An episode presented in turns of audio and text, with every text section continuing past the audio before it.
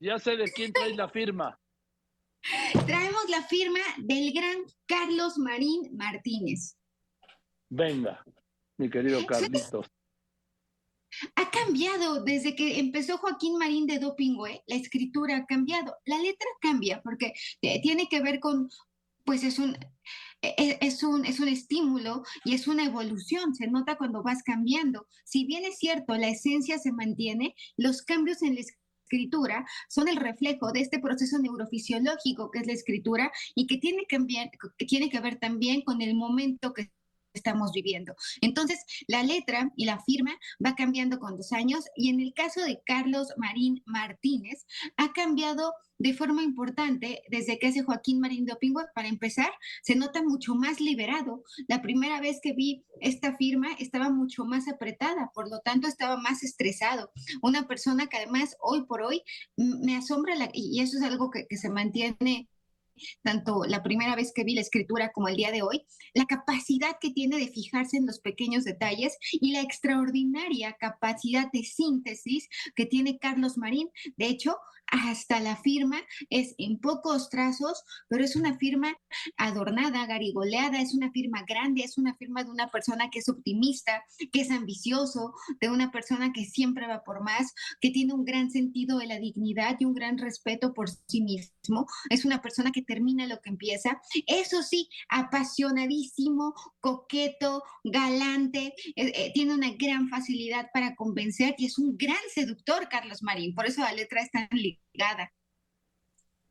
A ver, veo muy claro, porque es muy claro, sí, la C de Carlos, el Marín, y abajo es M y la Z de Martínez, ¿no? Pero le veo cuatro, una tilde y tres puntos es una tilde y tres puntos. La C, que es el rasgo inicial y el más grande que, podemos pensar, que es la C de Carlos y del orgulloso que se siente de ser Carlos Marín, de ser una persona que, es absolutamente líder por naturaleza y que difícilmente o de forma eh, tendría que ser alguien eh, que admire mucho, se podría subordinar, se podría subordinar a alguien, porque le gusta tomar decisiones y, además sentirse en la libertad de poder hacerlos. Sí veo, sí, sí, parece que dice Marín, pero además es un solo trazo y filiforme, lo cual nos habla de, la gran agilidad mental, pero también de cómo puede llegar a ser ansioso, eh, una cabeza que no se detiene nunca y una persona que, que es extraordinariamente creativa. La firma porque está en dos renglones, es este conflicto entre ser y deber ser. Una persona que se cuestiona, una persona que se exige, una persona que busca constantemente esa, esa excelencia y perfeccionarse y no se rinde. Y este número 8 es la inteligencia económica. Los tres puntos que en realidad, ahora que los cuento, son cuatro. Yo no, yo no le veo un 8, eh, Marifer, yo le veo una Z de Martínez. Yo también, eh, pero parece, eh, esta Z también podría ser un número 8 de forma inconsciente, es decir, el cerebro a los, a, los números se asocia con dinero, entonces tiene habilidad para, para, para hacer estas comerciales y es una persona que, tiene, claridad de ideas.